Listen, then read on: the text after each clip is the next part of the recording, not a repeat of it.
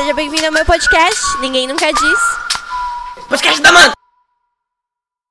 Oi, pessoal, tudo bem com vocês? Voltamos. Esse é mais um episódio do Ninguém Nunca Diz. E hoje vamos falar sobre um assunto que eu gosto bastante, que é a pressão estética e as, as consequências dela na vida das mulheres e em como isso afeta o nosso dia a dia. E para isso, eu chamei duas garotas, duas colegas, amigas e com visões diferentes para poder para poder falar desse assunto comigo, porque eu acho que a gente vai conseguir abordar, fazer contrapontos e tentar construir algo juntas, que é muito diferente de eu ficar fazendo aqui um monólogo, porque senão ficaria um episódio apenas sobre a minha opinião, então a gente vai conseguir lidar com opiniões divergentes.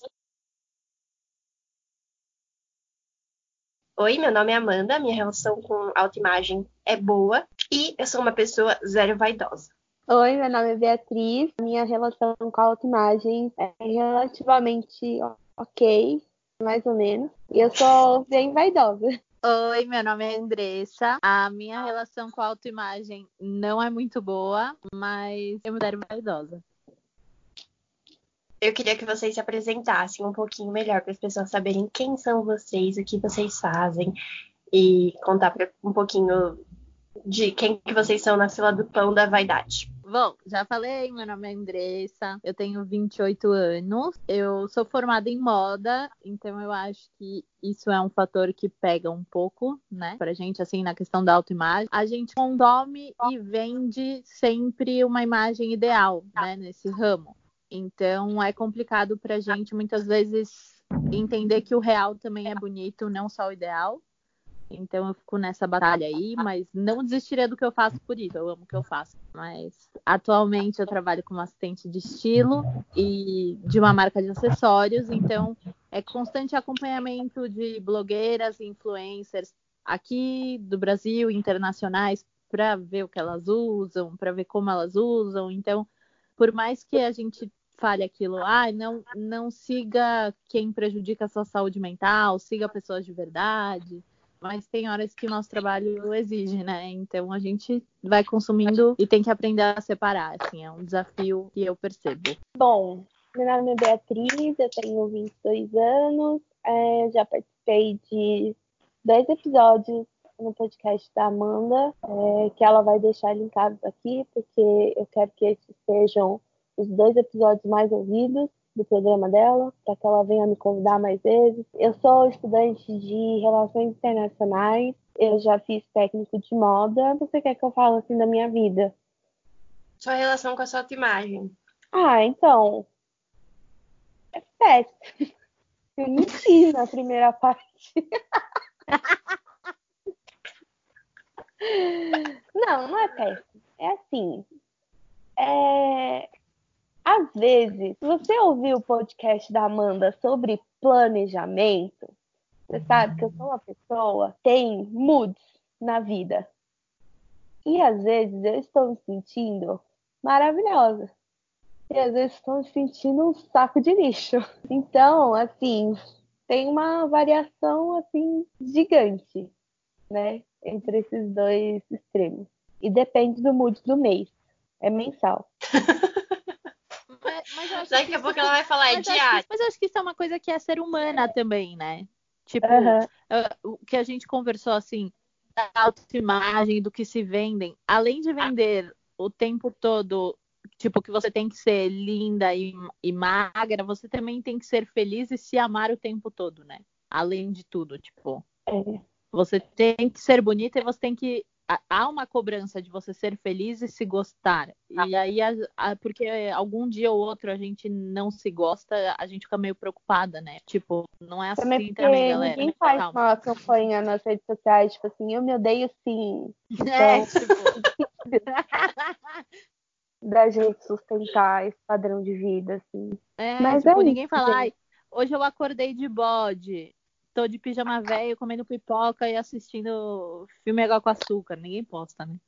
Pois é, amiga. Não, mas sabe o que é engraçado? Que eu, por exemplo, eu sou uma pessoa que 80%, não, vai, 95%, 90%, acho que 90% é um bom número, do tempo eu tô sem maquiagem, com a unha não feita, sem brinco, sem nenhum acessório, e bem bagaceira.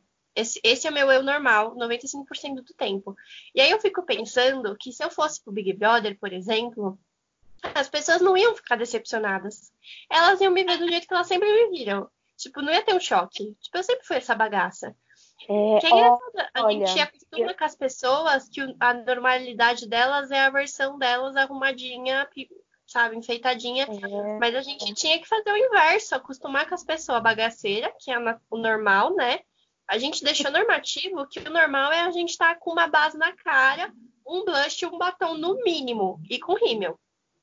E se a gente acostuma isso, que isso é o normal, a gente tem que entender assim, como isso prejudica a gente. Porque se eu, eu acho que se a vaidade fosse uma coisa que trouxesse aspectos super positivos para nossa vida, até que tudo bem. Só que a gente tem que pensar as consequências que isso traz, não só mentais, mas existem consequências físicas também, como os distúrbios alimentares que vão chegando na vida das meninas desde muito cedo, as consequências até mesmo da pele das meninas, que são peles muito prejudicadas devido ao uso constante de cosméticos. A gente vê pessoas usando tanto rímel que quando elas tiverem 60 anos não vai sobrar um fiozinho de, de cílios. É que eu A sou louca do rímel, não mais. fala isso, por favor. Não, sim, mas, tipo, existe isso, sabe? É igual o momento da minha vida, eu comecei a fazer com frequência a unha, que foi, tipo assim, duas vezes por mês, isso é a minha frequência de fazer a unha, já que, tipo, no último ano eu fiz no máximo umas cinco vezes, e eu comecei a achar bizarro, porque eu comecei a naturalizar que só era bonita a minha unha quando ela tava com esmalte. Só que eu comecei a ver pessoas que fazem a unha com frequência e quando você vai ficando sem esmalte, você vai você vai olhando para sua unha verdadeira, a unha que, né, que sustenta tudo aquilo e ela tá doente. Você tá adoecendo a sua unha. Para ter uma pele bonita, você tá adoecendo ela. A gente faz o processo muito invertido. Então a gente, tipo, a gente não pensa assim, eu quero ter uma vida mais saudável e por consequência eu vou ter uma estética que representa a normatividade de saúde. A gente faz processo ao contrário. Eu quero ter uma aparência assim e por isso vou modificar minha vida de tal jeito. Então a gente está sempre colocando a aparência no porquê. E não re- realmente a felicidade. Se a gente baseasse a nossa jornada de autoestima baseada no eu quero ser mais feliz, as coisas se modificariam muito. Eu quero ser mais saudável, eu quero ser mais é, me sentir cuidada. O nosso processo, a jornada de autoestima seria alguma coisa muito diferente do processo que é hoje em dia, né? É, e assim, tipo, eu entendo o que você fala, por exemplo, meu cabelo é cacheado, então ele é mais volumoso. Desde pequena, assim, acho que quando eu era menor, a gente não tem muito consciência, né, de ter uma autoestima quando você tem, tipo, oito anos de idade, assim. Você não tem. Então, meu cabelo não era tão volumoso, aí depois que eu tive a primeira menstruação, hormônios e tal, e aí mudou, né, o jeito que era meu cabelo. E aí na escola, as meninas que não gostavam de mim me apelidaram de tufão. Então era uma coisa que, na real, nem me incomodava meu cabelo, mas depois passou a me incomodar, depois de ser apontado como um defeito, sabe? Eu sempre tentando fazer escova e dormia com aquele monte de grampo na cabeça e uma touca para ver se alisava, enfim. E claro, não é permanente. E aí, quando eu fiz 15 anos, eu conheci a escova progressiva, comecei a atacar formal na minha cabeça, no mínimo duas vezes por ano. E isso foi até ano passado, até meus 27 anos. E aí eu consegui falar, cara, porque eu comecei a reparar, eu tava ficando sem cabelo. Assim, meu cabelo tava muito comprido, mas você olhava na ponta, parecia que tinha cinco fios, porque ele quebrava, não tava aguentando mais tanta coisa nele. E aí eu fui num cabeleireiro específico de cabelo cacheado e tal. Falei, corta o que tem de química ainda aqui, que eu vou começar minha transição. No começo, não vou falar que foi fácil. Levei um, um baita choque, assim. Eu saí do cabeleireiro querendo dar uma chorada, porque como ele mexe com o cabelo cacheado, ele colocou um, muito volume e eu tava acostumada a alisar para ter zero volume, né? Então eu fiquei tipo, meu Deus, e agora? Então hoje eu achei um jeito de arrumar o cabelo que me agrada também, porque eu gosto dele cacheado, mas não gosto do volume ainda, e é uma coisa que Eu prefiro ele definido do que volumoso. Em mim, não nos outros. Enfim, mas é absurdo tanto de gente que hoje em dia elogia meu cabelo, assim. Fala, nossa, seu cabelo tá lindo, nossa, combina muito mais com você, nossa, como. Sabe, tipo, eu comecei a receber vários elogios.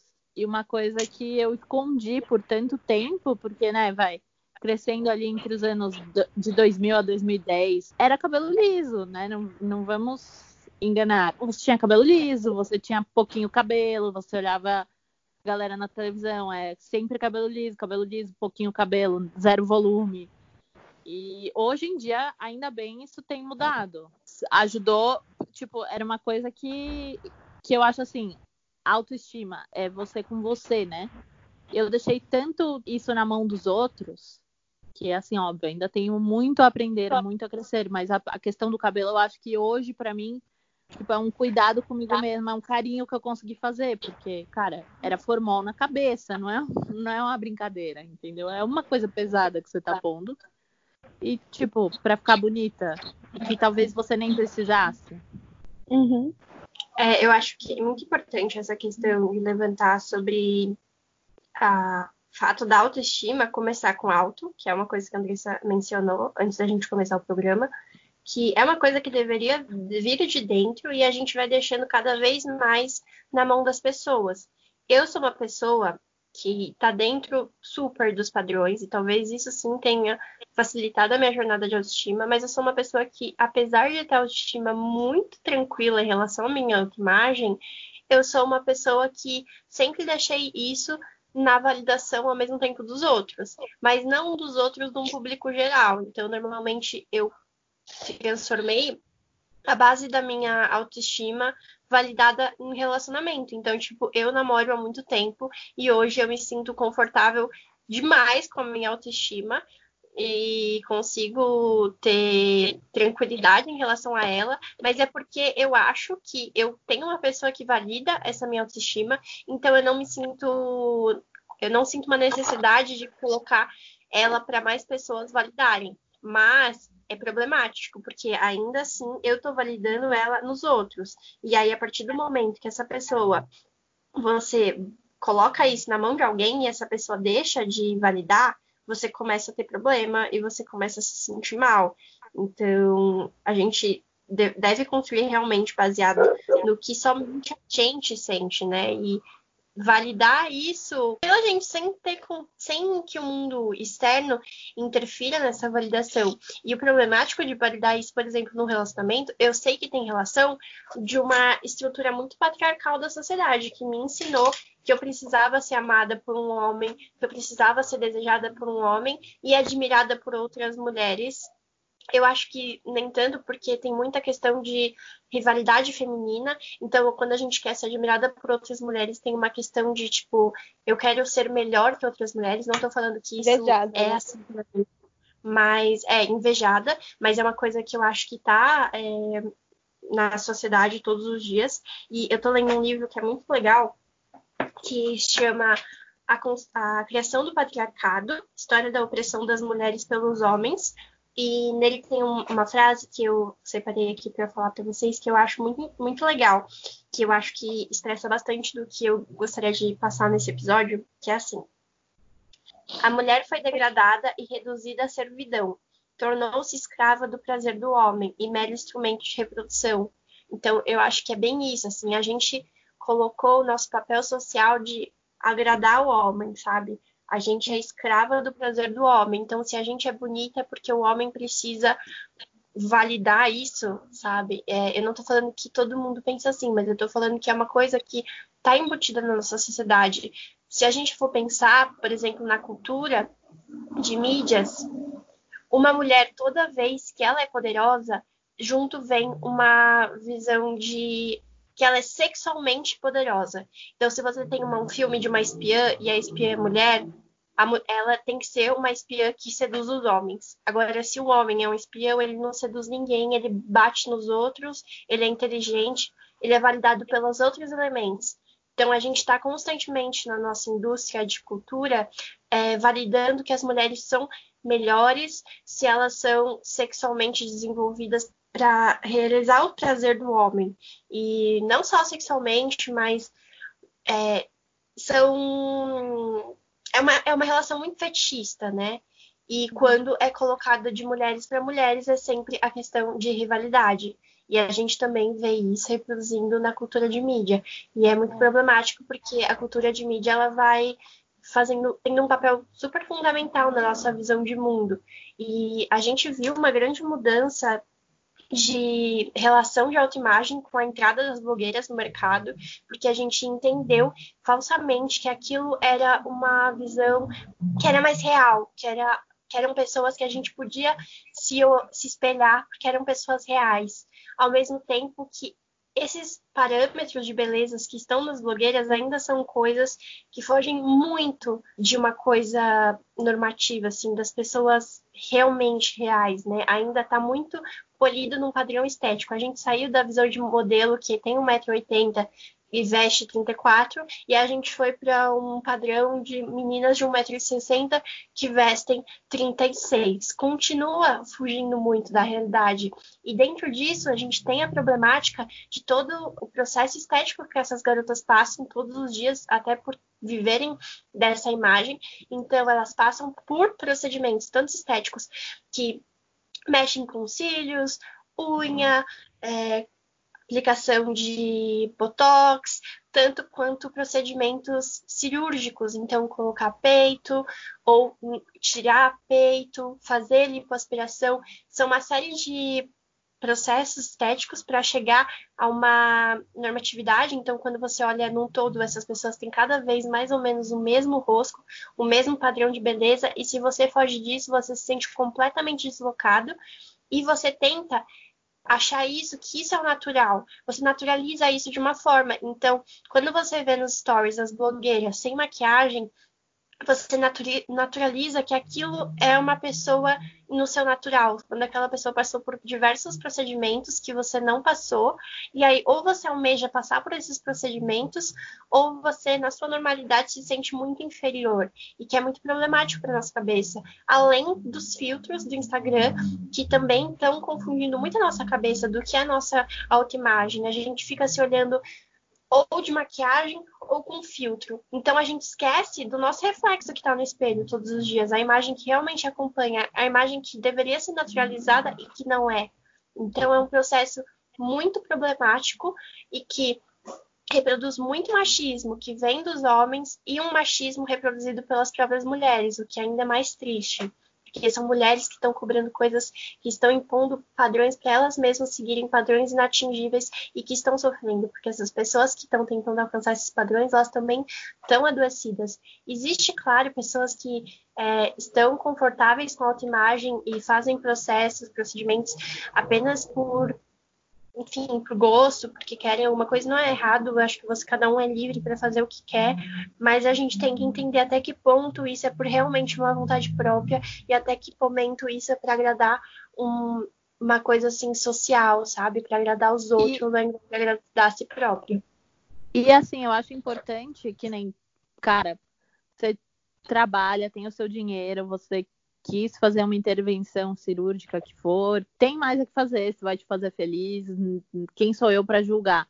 Mas assim, aí eu não posso me cobrar de chegar sem o, essa intervenção, tipo, você olha a blogueira e aí você se culpa, porque você fala, poxa, como eu não consigo trabalhar, acordar às 5 da manhã para correr no parque, fazer o almoço dos meus filhos e, e, e ser magra igual ela? Tipo, a gente também tem que entender que cada vida é uma vida, é um ritmo de vida, é um estilo de vida, que a gente só vê uma parte da vida de cada um. E aí não dá pra gente ficar se cobrando e se frustrando, porque aí vai cada vez mais mutilando a nossa autoimagem, né? E, e tem que focar, então, tá, tipo, eu olho e falo, ah, eu não gosto, sei lá, do meu nariz. Mentira, porque eu gosto do meu, mas vou usar esse exemplo. Tipo, ai, eu não gosto do meu nariz. Então, que tal você focar nas coisas que você gosta? Ah, eu adoro meu sorriso, eu sou muito inteligente, eu sou simpática, sabe? Tipo, começa a ver as coisas de bom que você tem também, porque a gente está sempre acostumado a olhar o que a gente não tem de bom e reclamar, tipo, ai, queria que isso fosse melhor, queria que isso fosse melhor. Então, tipo, veja suas qualidades, exalte suas qualidades. E também é uma coisa que eu percebi, cresci ouvindo, tipo, de meninas que se achavam bonitas e tal, a gente fala, né, quando é pequeno, ai, olha, ela se acha, ai, fulana se acha, tipo, Uhum. é, você tem que se achar na real, e, e, a gente tem que entender que tá tudo bem você se amar, tá tudo bem você gostar de você também, porque eu acho que é uma coisa que disseminou muito, né, você tem que sempre apontar os seus defeitos e procurar defeitos e ver aonde você pode melhorar. Tudo bem, estamos em evolução constante, melhorar constantemente é sempre bom. Mas também tem que fazer um carinho em você de vez em quando e olhar e falar: olha isso aqui que legal que eu fiz. Olha como eu tô bonita hoje. Olha como eu tô bonita todo dia. Olha meu cabelo que foda. Olha meu cílio que incrível, sabe?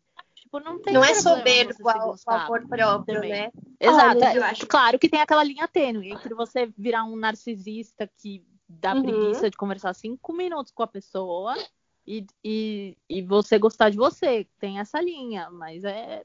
Mas, tipo, dá pra você se gostar sem ser um pé no saco, vai. Uhum. Dizendo em português, claro. É, eu acho que tem diversas coisas que eu queria falar na verdade, que eu fui pensando e assim, bom, primeiramente, é, por exemplo, a questão da cultura. A Amanda comentou sobre, por exemplo, o caso das espiãs, mas é, quando as mulheres são representadas em cargos de poder, elas são representadas como sendo vacas, como sendo é, insuportáveis, como sendo é, mandonas. Quando E muitas vezes fosse- solitárias, né? Desculpa te interromper. é, não é verdade, quando se fosse um ator dando aquelas mesmas falas, não, nada seria comentado sobre. Mas essa questão do modo como são representadas as pessoas no cinema, nas músicas, nas séries, aquilo que a gente tinha comentado antes sobre o Adorno e a, a indústria da cultura, acho muito legal de ressaltar que é, é uma questão de que a cultura é uma forma de, assim, ai, não quero usar palavras muito muito fortes, mas digamos dominação da população. É, não quer dizer que ah, o Estado está te dominando através da. Não, mas assim, todo mundo conhece o American Way of Life por causa do- de Hollywood. E a- essas premissas de que é, as mulheres são é, validadas por esse tipo de comportamento ou por tal tipo de comportamento, elas também são disseminadas nesse, nesse tipo de, de meio. No vídeo que eu estava comentando, posso fazer publi sem ser pago? Pode. Não, só No se vídeo. pagarem pra mim. Mentira, pode falar. No Oi, vídeo, meninas, tempero tudo drag. bom? Recebidos. O vídeo Tempero Drag é um canal maravilhoso e tem um vídeo chamado Adorno e a, a In- Indústria da Cultura. É, ela fala, em algum momento do vídeo, ela fala que o Adorno, em conversando com uma outra pessoa, que eu já não me lembro mais, mas você com certeza vai assistir o vídeo depois do podcast, você vai ver. Ele fala que a- em um determinado momento, acho que era na década de 30, o homem mais perigoso dos Estados Unidos era o Walt Disney porque era ele que poderia influenciar todas as casas dos Estados Unidos e quiçá do mundo. Então, é uma coisa para pensar. O quanto a gente deixa essas coisas da- que vêm da mídia e que agora, com a rede social, eu acredito que o Adorno estaria tendo um infarte, como a gente deixa elas é, influenciarem o nosso modo de pensar. Não quer dizer que você nunca mais vai assistir nenhum filme, nunca mais vai fazer mais nada na minha vida. Não quer dizer só que tudo que você faz, infelizmente a gente tem que fazer tudo com é, noção do que a gente tem, do que a gente está fazendo. Não tem, não tem como fugir muito disso. A não ser que você queira viver alienado. Porque, tipo, a, a forma, a palavra alienação, ela tomou um. Tipo, as pessoas atribuíram um significado muito é, ruim a ela, né? Mas assim, é só, tipo assim, quer dizer uma separação sua da realidade. A realidade é essa. Se você quer viver separado da realidade, é uma escolha sua. Todo- todos nós somos livres. Mas é uma coisa que, que assim, tá aí para ser pensada, que a mídia projeta essas coisas sobre a gente. Então, né, vale a pena a gente fazer esse exercício e pensar sobre. Eu acho que uma coisa legal de pensar sobre isso é que a gente acha que, o, por exemplo, o Big Brother é coisa de alienado e fútil. Mas isso tem uma potência de transformação social gigante. É, por ah, exemplo. Gente, eu fico puta quando falam isso porque eu amo, sabia? E eu não sou fútil. Tipo, isso é uma coisa. A minha autoimagem nesse quesito, ela tá muito bem formada. E, cara, eu amo, é. eu amo. Mas, gente, se você for parar pra pensar, realmente, olha, se você é um. Eu quero, assim, parar pra falar agora com esse ouvinte da Amanda que é um cinéfilo cult, que só vê filmes em preto e branco, sabe? Você também é alienado, entendeu? Porque uhum. assista esse, esse vídeo do Adorno, pesquise sobre o Adorno e você vai entender que é só um tipo diferente de alienação, mas ele está se separando da sua realidade. É apenas isso. Mas, mas é... o que eu ia falar não era sobre exatamente essa problemática. Eu ia falar da importância, por exemplo, que a gente, por exemplo, vou citar a Manu Gavassi, que ela entrou, entrou no programa construindo uma imagem toda é, montada no sentido de que era, ela trabalhava a imagem que ela queria passar. Então, ela entrou maquiada, com os looks perfeitos, com um plano do que, que ela iria usar de maquiagem, com roupa, etc. E ao longo do programa, a gente foi vendo ela se despindo dessas coisas. Então, é, com menos maquiagem. O cabelo dela foi deixando de ter o corte, porque passou meses e ela não fez o corte. Então, ela foi ficando uma, um formato mais naturalizado. Ali, quando a gente vê o Big Brother, querendo ou não, a gente vai vendo as pessoas no estado mais natural delas, né? Independente se elas têm processos estéticos ou não, é a forma mais naturalizada que elas que elas existem. E quando ela voltou do programa, ela sumiu por um tempo, né? E, e ontem, eu acho, se eu não me engano, três dias após uhum. o, o, fim do programa, ela postou um vídeo no feed dela. E nesse vídeo, ela tá sem maquiagem, ela tá sem um grande look, ela tá muito mais desconstruída.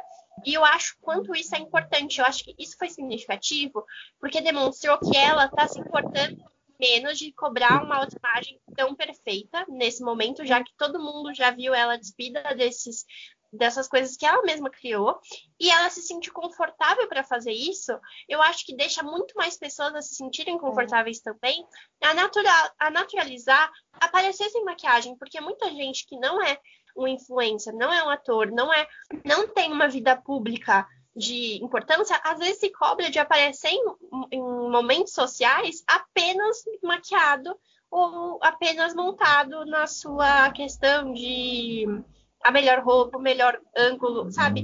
E não, a gente não precisa disso. A gente pode ocupar um espaço de fala, um espaço importante dentro da nossa carreira, dentro da nossa vida social, estando sem maquiagem. A gente naturalizou que para estar nesses lugares a gente precisa tá maquiado e a gente precisa estar tá com aquela imagem perfeita. E isso é muito irreal. Eu acho que até eu me vejo um pouco nisso, de tipo assim, eu sou uma pessoa que ligo zero, tenho zero vaidade, mas se eu vou num casamento, eu tenho que estar naquela normatividade, eu também passo maquiagem igual as outras pessoas, eu faço a unha e eu tenho que colocar as roupas que apontem a minha feminilidade. Então, tipo, desconstruir essas coisas nos locais públicos, porque eu acho que o processo mais fácil para você começar a desconstruir é dentro da sua casa, quando ninguém vai estar tá perturbando e tirando a validade do que você está construindo. Agora, quando a gente vai para os locais públicos, fica cada vez mais difícil esse processo. É tipo ficar sem sutiã.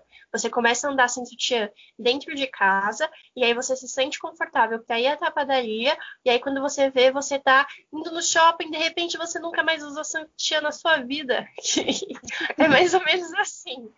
Obviamente, existem questões. Tem peitos e peitos, tem gente que ainda tem que usar sutiã por questões, que gosta que seja, é só um exemplo que eu quero trazer, porque eu acho que a maquiagem faz um pouco desse processo. As pessoas começam a usar, ficar sem maquiagem em casa, por exemplo, na quarentena, que é um movimento, um momento que pouca gente está se maquiando. Eu queria que a gente entrasse nesse ponto de vocês estão se maquiando nesse momento de quarentena, você, Andressa B, e vocês ouvintes.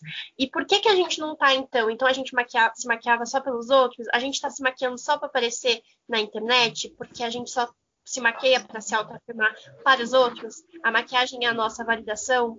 Então, questionar essas coisas. Tipo, eu acho que assim, é, como a gente está falando de autoimagem, aproveitando esse momento que a gente está em casa, eu acho que essa é a hora também da gente parar e olhar pra gente e justamente entender o que eu gosto e faço porque gosto, ou o que me ensinaram que eu tenho que gostar, né? Então, por exemplo, eu já tentei entrar nessa de andar, andar sem sutiã. Não tô tirando o valor disso para ninguém, tá? Quero deixar isso bem claro. Mas assim, eu não me senti bem comigo. Tipo, não gostei do, do que eu vi. Ninguém ficou olhando, ninguém ficou encarando, não, não recebi, sei lá, uma cantada nojenta, não foi nada disso. Eu optei por continuar usando, entendeu? Então, eu acho que a gente tem que entender isso. A questão da maquiagem, por exemplo. Tem dia que eu. Tô... Porque eu gosto de me maquiar. Então, e, cara, quem me conheceu pequena nunca esperava ouvir eu falar essa frase, porque eu sempre odiei maquiagem, tá? Foi de uns tempos pra cá que eu comecei a gostar, realmente, porque antes eu usava em situações que eu era obrigada a usar, casamentos e festas e etc. Mas, Mas olha que louco! Olha, olha, olha a palavra que você usou. Eu era obrigada. Eu acho é, que tá aí mas... o problema, sabe? Sim. A gente se sente obrigado. O problema não é usar, o problema é a palavra. Tipo assim, eu me vejo obrigada a ir trabalhar de maquiagem. Tá aí seu colega homem, ele usa maquiagem pra ir trabalhar? Não, por quê? É. Por que a gente não cobra isso dos homens? E assim. Por que, que a gente não recebe uma bolsa maquiagem, então? É, e, e assim, gente, é engraçado onde eu não vou citar nomes de empresa para, enfim, né, sem boss, mas assim, onde eu trabalhava antes era uma norma da empresa mulheres irem maquiadas. Isso uhum. a gente não lidava diretamente com o público, era dentro do escritório. E era obrigado. Ok, eu gostava de me maquiar, para mim isso nunca foi um problema. Mas assim, aonde eu trabalho hoje não é uma obrigação você ir maquiada. Então, dias que eu acordo atrasada, não dá tempo, eu não vou maquiada e tá tudo bem. As meninas que. A minha equipe só tem mulheres. Minha não, a equipe na qual eu trabalho, né? Eu não mando em nada. Mas assim. é... Então, assim, é, é, muito normal. A maioria de nós vai sem maquiagem e tá tudo certo. E a gente trabalha num, num prédio separado da sede. E a gente sempre ri e brinca que se a gente trabalhasse na sede, talvez a gente se sentiria mal, porque as pessoas da sede, não sei se porque são mais pessoas ali dentro, porque o presidente da empresa está ali dentro, elas vão mais arrumadas, mais maquiadas, coisas que a gente já, já deixa um pouco de lado, assim, sabe? Eu não me sinto na obrigação, eu realmente maqueio porque eu gosto. Tem dias na quarentena aqui que eu, eu não me maqueio tanto quanto eu gosto, porque minhas maquiagens estão acabando. E eu não vou gastar dinheiro com isso agora, tipo. Preservando então, É, então eu tô dando uma é. segurada. Tipo, eu não vou me arriscar a sair para comprar isso agora, porque não é uma coisa de extrema necessidade, nem gastar meu dinheiro com isso, porque a gente não sabe o que acontece amanhã. Tirando isso, tipo.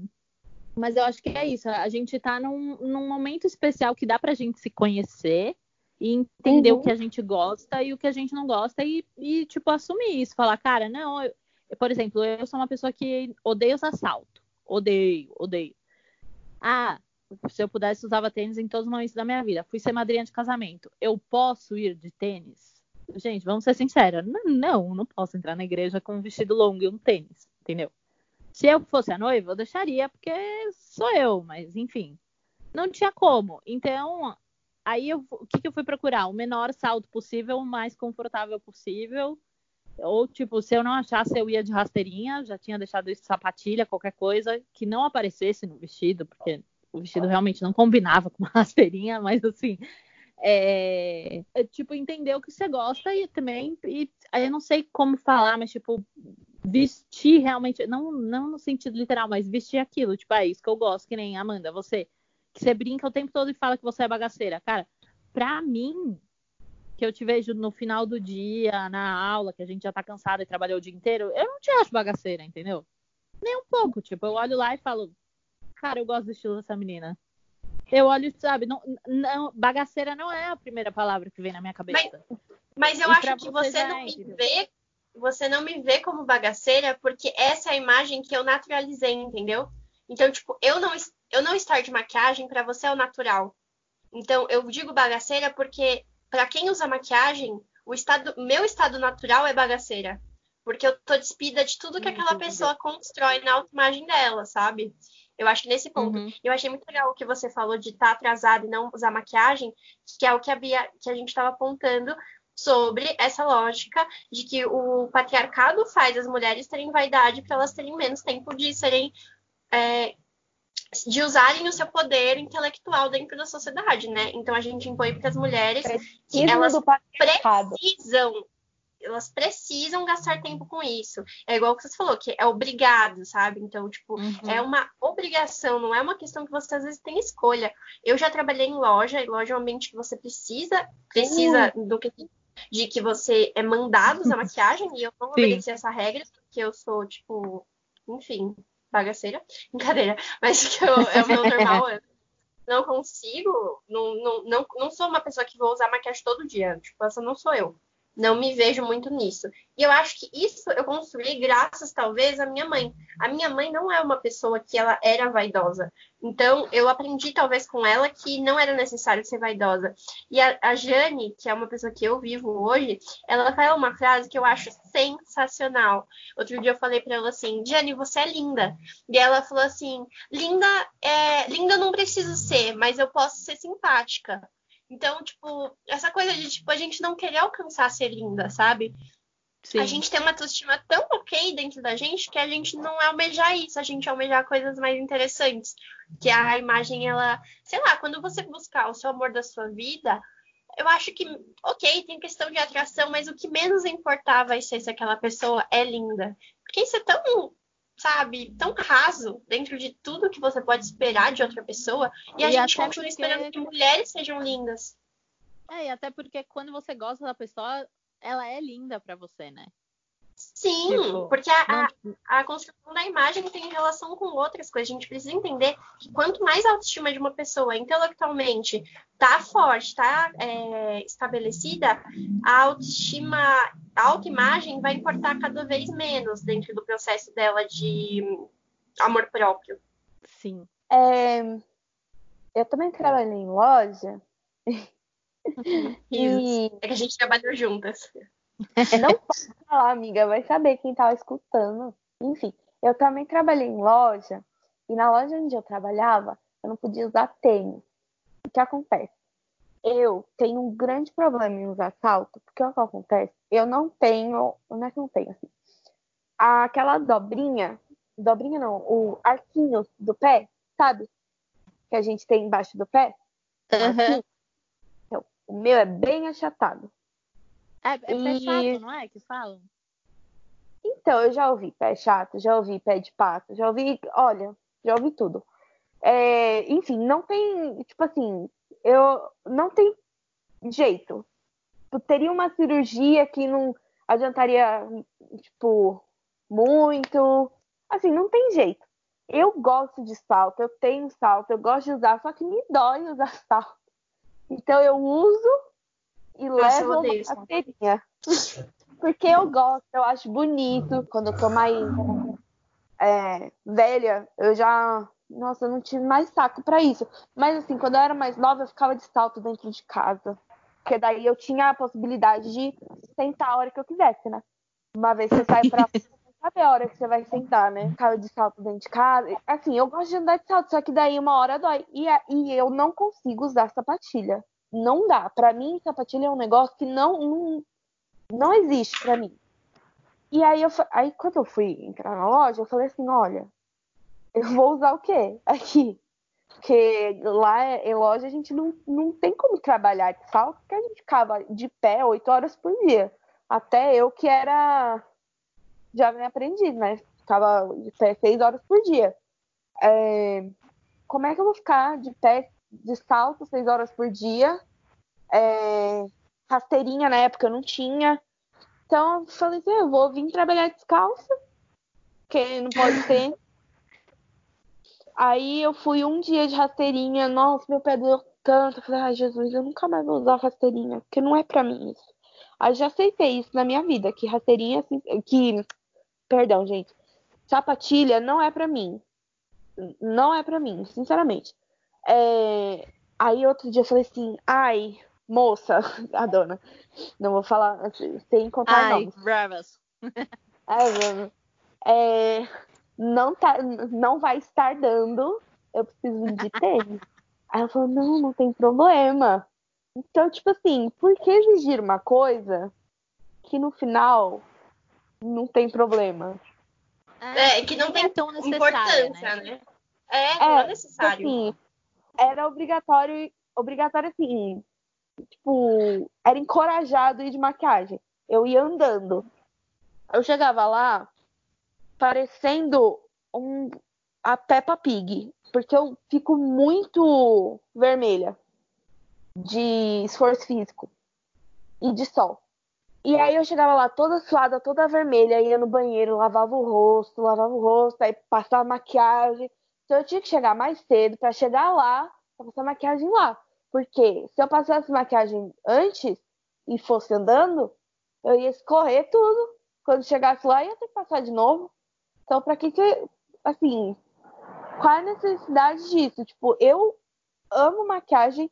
É, respondendo a pergunta da Amanda, eu continuo passando maquiagem, mesmo sem mostrar pra ninguém. Eu faço call pra, pra faculdade, minha faculdade continua, né?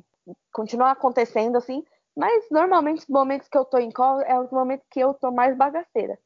Porque eu já fiz call é, de máscara na pele, é, inclusive tá tendo figurinhas aí circulando é, nesse momento. Eu faço call é, toda penteada a hora que eu acabo de acordar. Tipo assim, não é para isso que eu me maquei, entendeu?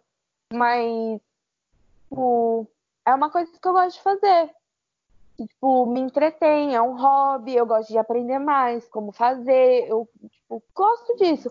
Só que, tipo assim, pra mim, eu não via sentido nisso. Tipo, eu ia fazer exercício, pra mim aquilo lá era exercício. Eu andava meia hora, debaixo do sol do meio-dia, pra chegar lá, passar maquiagem, pra ficar mais seis horas de pé, sabe? Tipo, pra mim não, não fazia sentido. Então, eu era obrigada, tinha normas sociais que estavam me obrigando a fazer uma coisa que pra mim não, não fazia sentido. Mas que eu tava precisando desse salário mínimo, entendeu? Mas, gente, e falando de situações que não fazem sentido, é que assim que você falou veio na minha cabeça.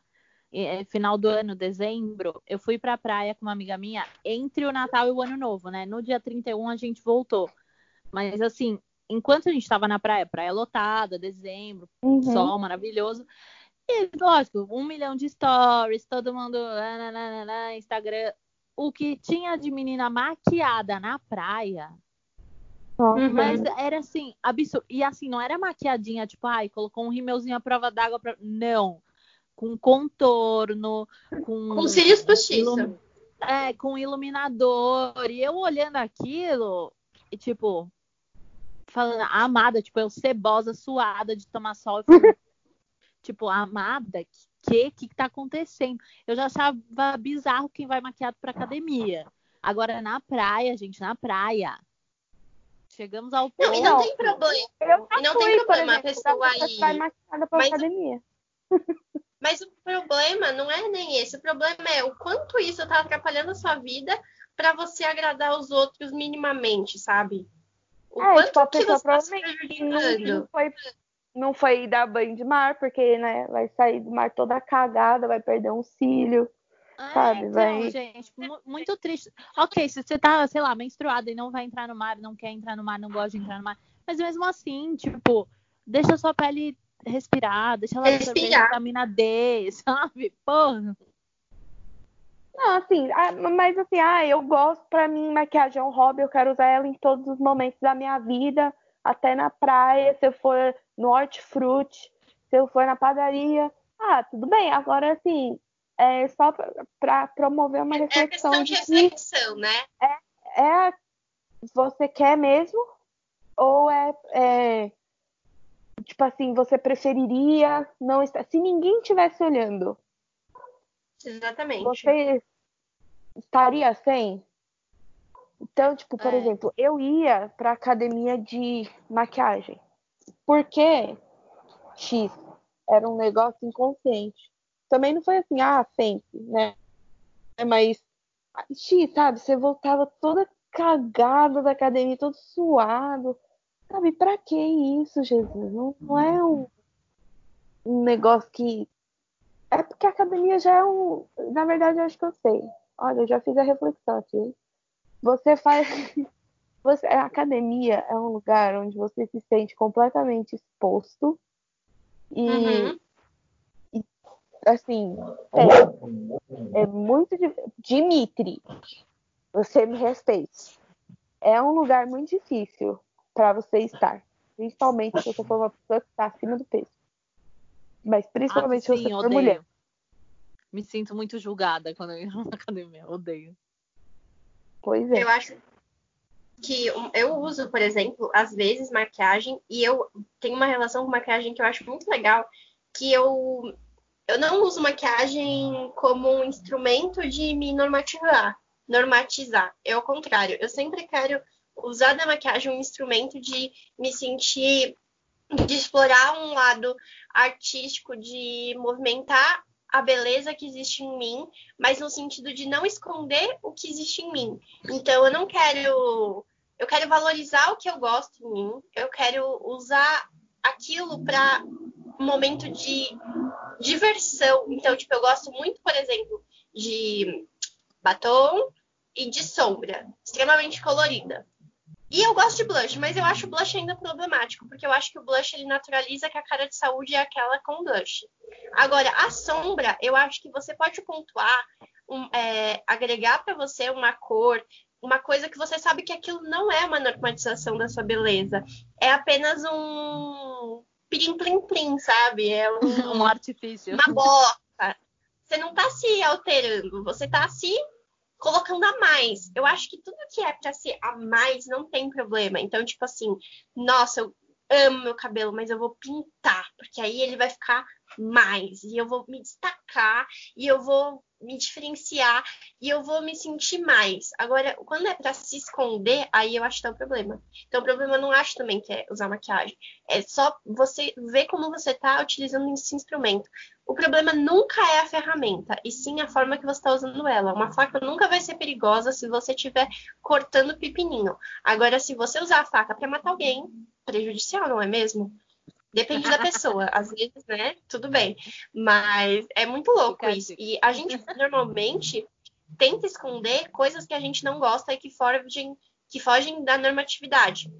Então, eu acho uma coisa muito legal que eu ouvi num podcast da Laurinha Lério, que ela fala que ela tá citando um- uma pessoa que ela fala que é bonita e que era um cara que ele tinha um nariz muito grande, é uma coisa assim. E ela fala que ela achou ele muito bonito. E ela achou ele bonito justamente porque ele tinha esse nariz grande e que ela não consegue achar beleza em pessoas que têm um padrão muito normativo, porque ela não consegue lembrar de nenhum elemento que lembre do rosto daquela pessoa. E é muito legal isso, que às vezes o que a gente está considerando que é um defeito nosso é justamente o elemento que faz as pessoas lembrarem da gente, sabe? O que torna você marcante provavelmente é aquilo que foge do normativo. Então, a gente abraçar as nossas diferenças e entender que elas também podem ser legais, assim, que a gente não precisa ficar todo mundo um robozinho massificado. Todo mundo tá mini, mini reproduções de Kim Kardashian, basicamente, nos padrões de beleza. Todos os filtros do Instagram são as mesmas coisas, que é olhão com cílios, é, valorizar o maxilar, bocão. Tipo assim, é, todo mundo virou é o padrãozinho do, que, que é bonito, sabe? E não, às vezes, eu, e nariz fino, principalmente. Então, não, eu posso ter um nariz super grande e isso ser lindo. Então, a gente começar a valorizar as coisas que são diferentes, né? E ter uma boa relação, eu acho que é ok você ser uma pessoa vaidosa, é ok você usar maquiagem. Eu não tô aqui para falar que não é legal e que você tá errada. Eu só espero que esse episódio te faça criar uma reflexão do porquê que você tá fazendo essas coisas. E agora que já tá com 53 minutos, eu vou começar encerrando. Então, eu queria que vocês. Posso só aproveitar para falar uma coisa? Pode, pode, claro. É que depois que eu falei da- das meninas da maquiagem na praia, tipo, até essa. Vocês me mostraram, tipo, ai, se ela tá só se maquiando porque ela gosta de se maquiar.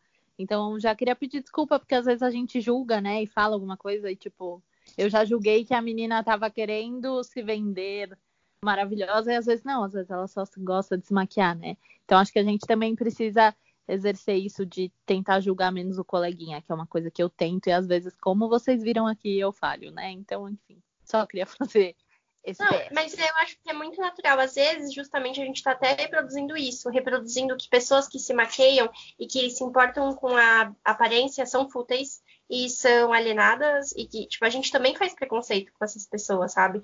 É... Só porque a pessoa É quer entrar num padrão, porque a gente tem que desconstruir tudo. Tudo tem que ser desconstruído o tempo todo. Eu não tenho essa sanidade mental, entendeu? Para desconstruir tudo sobre mim o tempo todo. Eu quero um descanso. Eu não aguento mais, gente. Tudo a gente tem que pensar mil vezes, mas tipo, se a gente não pensa, talvez a gente possa tipo, tá julgando outra pessoa, ou tá ofendendo outra pessoa, ou tá machucando a nós mesmos.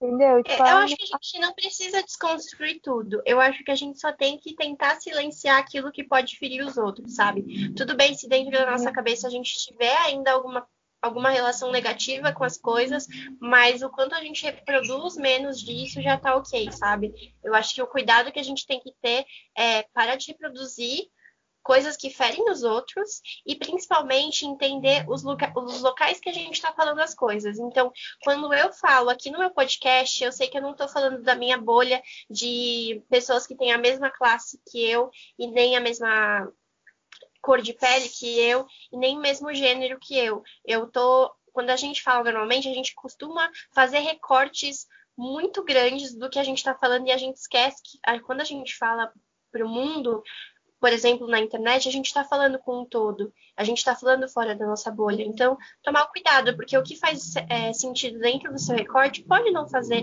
sentido dentro é, fora, né, da sua bolha.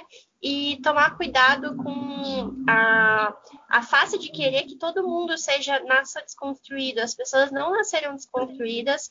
Você já falhou muitas vezes. Então é um processo de atendimento, de entendimento e você ser paciente com as pessoas, porque em algum momento alguém foi paciente com você.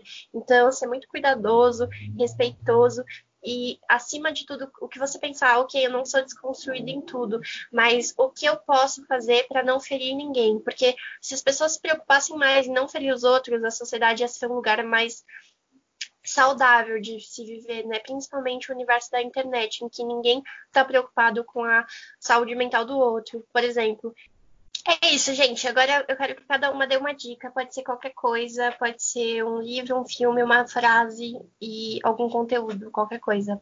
Pode começar quem quiser. Gente, é, queria agradecer por, por esse espacinho cedido pela Amanda para a gente falar. É, eu sinto que eu sou uma pessoa que precisa evoluir muito na minha autoimagem, na minha autoestima. Tenho melhorado muito isso com a terapia. Mas, enfim, se você não quer fazer terapia, eu, eu, recomendo todo mundo fazer, pelo menos uma vez na vida, assim, para aprender a lidar com os seus problemas de uma maneira saudável. É, mas, enfim, ninguém é obrigado a fazer o que não gosta. Então, acho que isso é a primeira coisa que você tem que levar para sua vida. Você não é obrigado a fazer o que você não gosta. E aproveite esse tempinho para você se conhecer, descobrir o que você gosta em você e cuidar e valorizar as partes que você gosta em você, em vez de focar só no que você não gosta, seja na parte física, seja na parte emocional, seja na parte profissional. Veja valor em você, procure o valor em você e se cuide, se agrade. Principalmente nesses dias que a gente, né, por mais que a gente esteja trabalhando, estudando e malucos, a gente consegue encaixar mais facilmente um tempinho pra gente se fazer um carinho aí. Então, é isso. Seguimos nessa jornada aí em busca do amor próprio. Amei. É, a minha dica é o canal Tempero Drag, que é da Rita. Ela é maravilhosa. Ela fala sobre uns temas super relevantes, fazem a gente pensar. E faz de uma forma muito leve, mas de modo que você entenda. É, e eu queria agradecer a Amanda de novo por me chamar para o podcast dela. Eu sou a, a fã número um desse podcast desde o primeiro dia. Ai, Eu lembro que ela me mandou, quando ela, ela fez podcast, eu chorei ouvindo. eu sou uma besta mesmo. Mas, ai, amiga, eu amo participar do seu podcast, eu amo ouvir o seu podcast. É o melhor podcast, pois é o único que eu ouço. Ai, posso indicar um eu... livro? Pode. é, eu ainda não terminei de ler, gente. Eu tô lendo. Ele chama Autoestima Blindada, do William Sanches. Eu tenho gostado bastante, porque assim, ele é muito prático. Então ele te dá exercícios para você pensar e escrever e falar. Não é aquela coisa tipo, se imagine num campo abraçando o coleguinha. Não, tipo, a vida é isso, então pense desse jeito. Enfim, tem me ajudado bastante. Ainda não terminei ele, tá? Então, se vocês lerem até o final e odiarem, já tô avisando que eu, que eu não li até o final. Mas assim, eu estou lendo, eu leio um pouquinho por dia para poder pôr em prática o que eu leio. E tem me ajudado bastante, de maneira prática, assim. E que eu tô vendo resultados, então eu acho que é uma boa, né? Autoestima blindada, tá? Ah, eu tenho mais uma dica, gente. Se você faz faculdade, a sua faculdade está EAD, não deixa os trabalhos acumular porque está EAD. Porque uma hora esse trabalho vai chegar a hora de entrega desse trabalho e você vai ter que fazer de qualquer maneira, meu amor. E eu tô tendo que fazer, porque as notas da minha faculdade entregar dia 23 e eu tô correndo para entregar quase 20 trabalhos nesse meio período aí, de o quê? 20 dias? Então a minha dica é, por favor, não, não durma de tarde que nem eu. Faça o seu trabalho da faculdade. Seja uma Faça pessoa... um cronograma, amiguinho. É, assim, tenha o seu tempo de é, ficar bem consigo mesmo, de tentar restaurar a sua, a sua saúde mental na quarentena, mas não negligir as coisas que você tem que fazer, porque se você é uma pessoa ansiosa como eu, quando vier o momento de fazer, você vai ficar mil vezes mais ansioso e não vai adiantar nada esse momento que você ficou sem fazer. Obrigada, Brasil. eu acho que eu não sou muito boa em dar muitas dicas nesse assunto, porque talvez eu nunca me senti tão ferida é, para poder questionar se minhas dicas são realmente válidas, porque nunca foi realmente uma grande questão para minha autoimagem. Muito talvez por eu estar dentro dos padrões estéticos, sim, mas também porque é uma questão que é bem resolvida para mim. Então, eu vou falar uma dica que funciona quando eu penso em auto, é, autoestima intelectual, que é uma coisa que eu tenho bem fragilizada dentro de mim. Então, a dica que eu uso nesse cenário da minha vida é nunca me equiparar às outras pessoas. Então, entender que você é um indivíduo único, que você não precisa querer é, ser o mais bonito comparando a sua beleza com as outras pessoas, porque sua beleza sempre vai ser diferente e sua, assim. Então, se coloque à prova sempre de você mesmo. Então, eu estou bonita dentro do padrão de Amanda que é bonito? Então, tipo assim, se compara com você mesmo, sabe? Dentro de mim, o que é certo e o que é errado, sabe? O que é a minha cara de exausto, de farofeira, e o que é minha cara que é só é diferente do outro, que é, é diferente. Não é que o outro é melhor, pior, não, ele é só diferente entendeu? Todo mundo é uma construção genética fabulosa, que veio um pouquinho de elementos de uma árvore genealógica gigante para construir quem que você é, o seu DNA, sabe? Tudo que tem dentro de você, as escolhas que você fez da sua autoimagem, então a forma que você escolheu cortar o seu cabelo, a forma que você escolheu não cortar o seu cabelo, a forma que você escolheu manter pelos ou tirar pelos, tudo isso, construir uma autoimagem sua que é única, que é muito preciosa para você odiar. Então, nunca se compare com o outro. Tente sempre entender esse processo de você com você mesmo, que eu acho que isso vai mudar tudo, assim. Então, é. sempre que eu quero me testar se eu sou inteligente ou não, eu tento sempre tentar pensar o quanto eu evoluí do que eu era anos atrás, e não do que fulano é mais inteligente e etc tá bom? Então é isso. Muito obrigada, meninas, por estarem aqui. Eu obrigada sei talvez, gente, nada. que essa conversa tenha sido muito normativa de gente branca. Então, peço perdão por não ter trazido uma convidada para ter um repertório de, de como que é essa visão de autoestima com uma pessoa que não tem privilégio de cor E eu posso tentar trazer em um outro momento uma garota que ela é negra e tem uma autoestima fantástica, que ela já esteve aqui nesse podcast. Então acho que eu vou convidá-la É para fazer. Oi? É a Amanda? Não, Desculpa. é a, é a Cássia, que é a minha amiga de graduação.